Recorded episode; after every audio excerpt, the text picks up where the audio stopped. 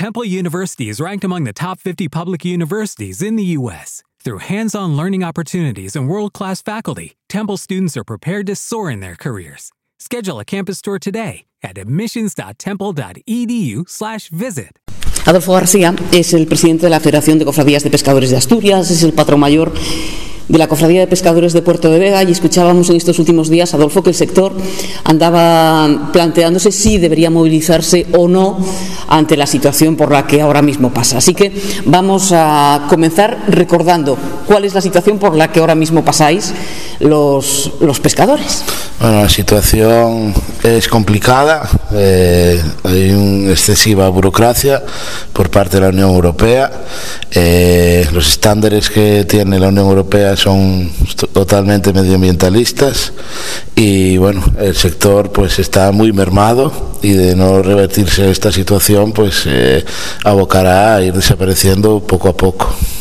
Eh, ocurre lo mismo, mm, se decía en estos días pasados en, en materia de, del campo, de los ganaderos, de los agricultores, que hay unos parámetros que la Unión Europea exige a la hora de tratar productos, pues por ejemplo en España, respecto de lo que ocurre en países que proceden de, de, otras latitudes y que no pertenecen a la Unión Europea, que no se les trata con, con el mismo rasero, ¿no? Sí, bueno, es una demanda yo creo que del sector primario en general, porque bueno, tenemos puntos de coincidencia con los agricultores y los ganaderos. Eh, esa competencia desleal que tenemos en el sector primario español, pues bueno, te voy a dar un dato para que te hagas una idea. El año pasado España importó 23.751 kilos de lomos de atún procedentes de, China, concretamente el 80%, donde ahí los, los parámetros eh, que exigen pues no son, hay esta esclavitud infantil, eh, todo lo que es social y medioambientalmente no tiene ningún control y sin embargo nosotros eh, desde España pues tenemos todo ese estándar que nos marca la Unión Europea que tenemos que seguir, seguir a rajatabla. Entonces es una competencia totalmente desleal a nuestros productos pesqueros, eh, agrícolas y ganaderos.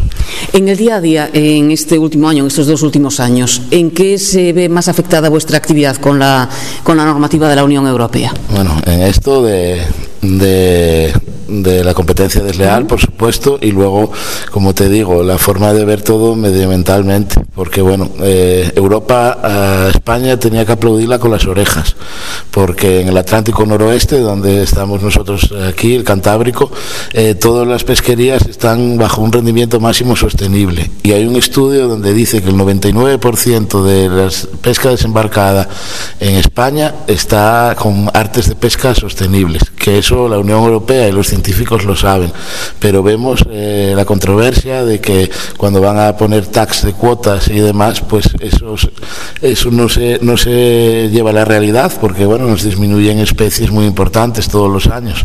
Tenemos el ejemplo de la merluza, que llevábamos desde el 2010 con reducciones. En, esos, en estos, eh, el año pasado, pues se demostró que el sector pesquero tenía la razón y se subió la cuota, el 55%, dándonos la razón, pero en esos años, desde 2010 al 2023, que fue el año pasado, quedaron muchos barcos por el camino y muchas empresas. Y es lo que te digo, que no esos estándares medioambientales se llevan a tal extremo que estando bien las pesquerías, habiendo estudios que demuestran que el 99% de lo desembarcado en España es sostenible, siguen reduciendo las cuotas. Y cuando te digo de cuotas, pues te digo también la doble vara de medir que hay cuando eh, se habla de medio ambiente y sin embargo con los eólicos que se quiere implantar en la mar, pues eh, no hay ningún estudio precedente antes de ponerlo y, y vemos de que, de que no se tiene la misma vara de medir, resumiendo. Total, que el sector decide unirse a nivel nacional y habéis venido manteniendo reuniones estos días. ¿Qué entidades, Adolfo? Llevamos dos semanas teniendo reuniones dentro del seno de la Federación Nacional de Cofradías. Nuestro presidente, Basilio Otero, tuvo reuniones eh, ad hoc con CD Pesca, que son los, los pescaderos, con C, eh, Cepesca, que son lo, la patronal de, de armadores de de pesca de altura y a Promar, que son los de agricultura. Eh, ayer decidimos pues eh, sumarnos a los representantes a ir a Madrid eh, este lunes que viene, el día 26, apoyar a la agricultura y a la ganadería, todos los representantes autonómicos de la pesca y de todas las asociaciones que están dentro de la cadena de valor de la pesca. Y a partir de ahí vamos a seguir manteniendo conversaciones porque bueno, creemos que las elecciones europeas de junio van a ser un antes y un después. Queremos que la voz del sector pesquero español esté presente antes de esas elecciones y vamos a ir teniendo diferentes reuniones y valorando porque bueno eh, ahora mismo movilizar la flota no lo vimos conveniente porque tenemos muy lejos a barcos y queremos que esta vez con todo lo que hagamos que sea toda la unión del sector y coger fuerza y darle voz a, a nuestras reivindicaciones. Por eso te iba a preguntar porque en algún momento se habló de movilizaros vosotros y no uniros a otras movilizaciones. Ese es el motivo, que hay barcos que no están cerca de la costa. Sí, y que podríamos decir que no queremos gastar todas las balas antes de tiempo, porque bueno, junio todavía queda tiempo y tenemos puesta la, mirada en esas elecciones europeas porque creemos que los problemas nos vienen de, de Europa, sí que hay algunos que ampara el Estado español, pero bueno, queremos dar voz fuerte a nuestras reivindicaciones dentro de la Unión Europea. ¿Y tenéis las mismas reivindicaciones en Asturias que en el País Vasco que en Andalucía, por ejemplo, Adolfo? Eh, a ver, hay, podríamos decir, diferentes formas de ver las cosas, porque bueno, tenemos una legislación diferente, lo que es el, el Atlántico que el Mediterráneo, pero allí tienen días de actividad, aquí tenemos cuotas, y, pero que resumiendo, al fin y al cabo van, a ser lo mismo. Ellos se, se designan por días de actividad y nosotros por cuotas pesqueras, pero los, todos estamos en malas condiciones, eh, no tenemos relevo generacional, que es una coincidencia con la agricultura y la ganadería, y eso es todo por la burocracia que estamos expuestos. El otro día escuchaba, eh, además creo haber recordado mm, alguna intervención en este sentido del director general aquí también en Asturias.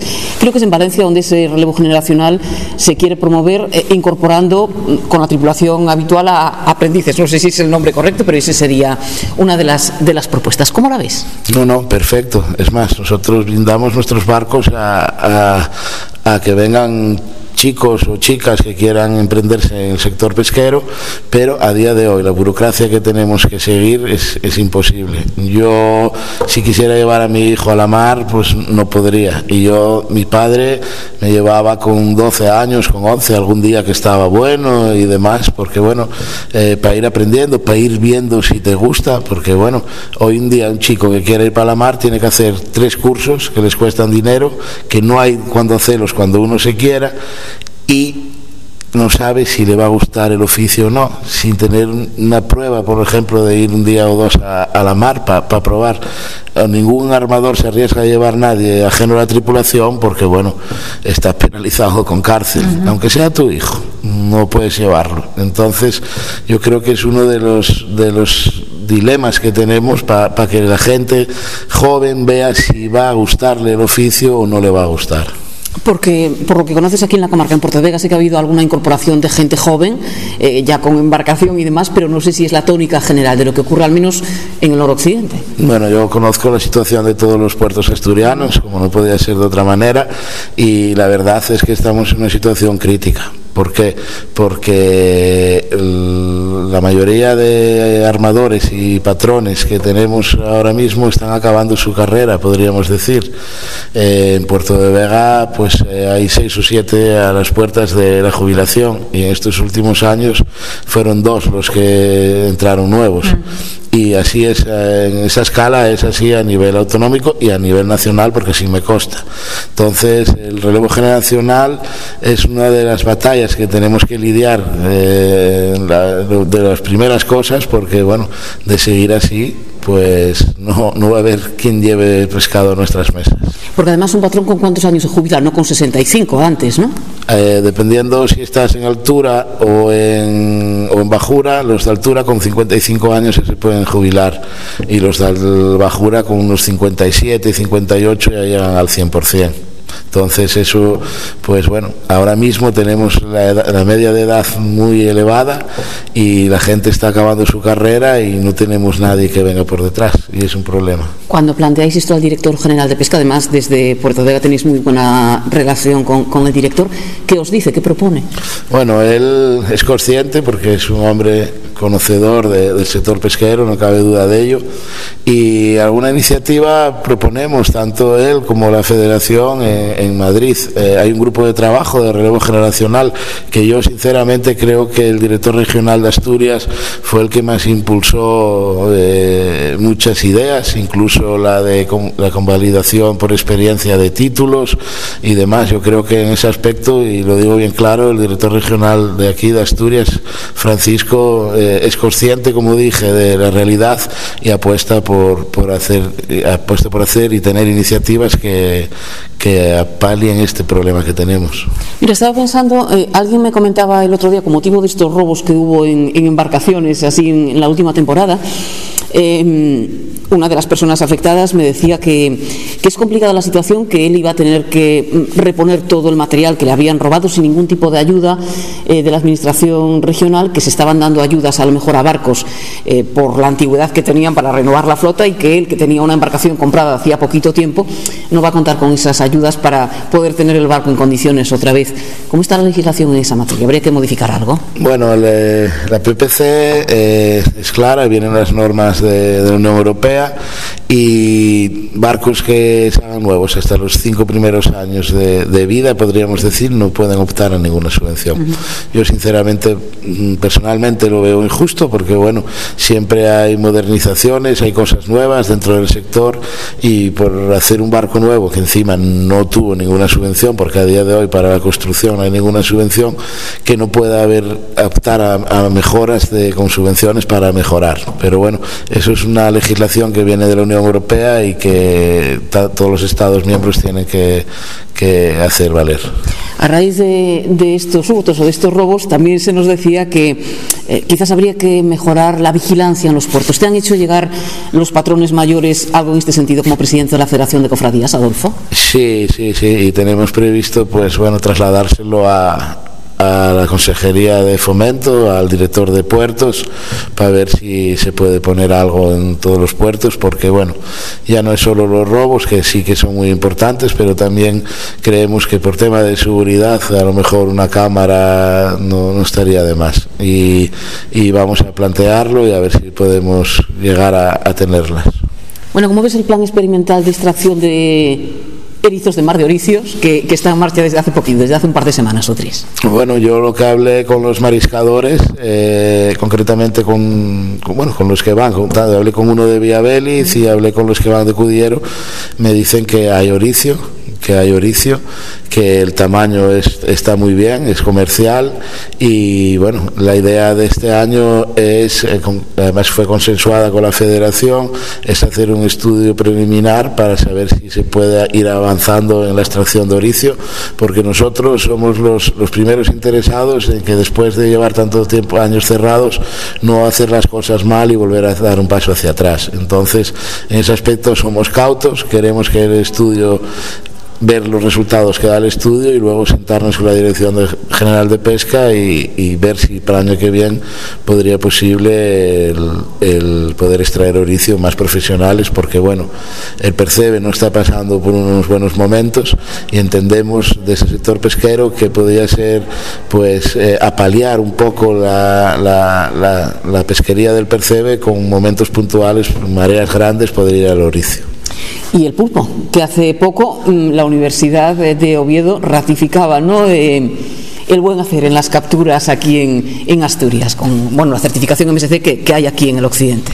Sí, pero bueno, el pulpo este año está siendo una costera nefasta. ¿Qué me dices? Sí, eh, no está habiendo cantidad, sí que un muy buen precio. Todo, eh, ayer se subastó antes de ayer para esta quincena a 12 euros y con 40 el grande, a 11,70 el mediano y a casi 11 euros el el pequeño, son precios históricos, nunca se, se había subastado así, pero no está siendo buena. Y estos son ciclos, estamos acostumbrados de toda la vida a que hay años buenos y años malos, igual que hay en el campo cosechas buenas y cosechas malas. Este año está siendo una cosecha mala, pero bueno, eh, no es porque se sobreexplote ni porque se utilicen artes que no son sostenibles, que como tú muy bien dices, eh, el arte de pesca de, de NASA al pulpo pues está certificada con el sello MSC, está bajo unos estándares muy exhaustivos medioambientalmente y mm, es lo que te digo, es una cosecha mala, sin más. ¿Cuánta gente de la zona se dedica al pulpo, a coger pulpo? ¿Tiene licencia correspondiente? Pues de, de aquí del occidente deben ser 42 barcos o 43 los que van a ello. ¿Y la reducción, la merma es importante respecto a otros veranos o a otras temporadas, mejor dicho? ¿De barcos o de, No, no, de pulpo, de cantidad de pulpo. Sí, sí, sí, lo es, sí. Sí lo es, porque bueno, están cogiendo 30, 40 kilos, 50. Ahí al principio cogieron a 140, 150 kilos, cuanto antes eh, una media de 110, 120 kilos salía un día con otro. Y este año la media andará por los 60, 70 kilos que se vende hacia dónde? Eh, ¿Hay comprador en la zona o se va fuera? Este lo compró una empresa de, Vigo, pero bueno, yo este año no seguí la trazabilidad, la del año pasado sí, y te digo que fue todo para Estados Unidos. Pues no sé si queda algo más por apuntar respecto a la situación del sector. Sí, los eólicos, me quedaba, que lo mencionaste al principio. ¿Ha habido algún avance respecto de la eólica marina? Bueno, se presentó por parte de una empresa eh, un proyecto aquí por fuera de, Navia, entre Navia y Tapia, para hacer una preevaluación, mm, preevaluación medioambiental que hacen las empresas para ver las cosas. Sacaron alegaciones, que hicieron alegaciones sus ayuntamientos, hicieron las cofradías y demás. Y bueno, esto es una medida para ir a adelantando tiempo ellos para ver cuando salga la subasta del espacio, ver qué tienen que mejorar antes de, ponerse en realidad a hacer un estudio medioambiental eh, legal, podríamos decir. Y bueno, nada más tengo constancia de eso. Eh, desde la plataforma en defensa de la pesca y los ecosistemas marinos, de la cual soy vicepresidente, tenemos pedido una reunión con Teresa Rivera, porque bueno, queremos abordar otra vez este tema de la ólica. Eh, somos conocedores que ya va a salir la primera subasta, así se dijo públicamente en las Islas Canarias ya, y bueno, estamos preocupados y, expectantes de todo lo que se va a hacer respecto a la eólica marina porque bueno, tenemos mucho que decir y hasta ahora no se nos tuvo en cuenta para nada. Y lo último que me queda es eh, hacer referencia a la zona portuaria en Puerto de Vega con respecto de esas obras para la futura depuradora que, que cómo van Adolfo bueno eh, ahí la cofradía tiene poco que decir. Sinceramente a nosotros no, no, nos perjudica en nuestra actividad. Y bueno se prevé que o eso dicen de que acabaría en agosto septiembre pero bueno ya sabes que las obras de la administración tienen un, un inicio pero bueno el final pues ya veremos cuándo es. Eh, Luego, eh, esa es la estación de bombeo, lo que se está haciendo.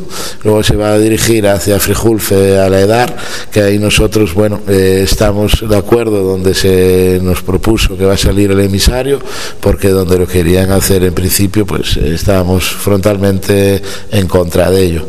Entonces, bueno, veremos lo que va dando de sí, pero en principio desde el sector no vemos que nos va a perjudicar. Al contrario, si sale el agua más limpia, pues mejor será para, para el medio marino.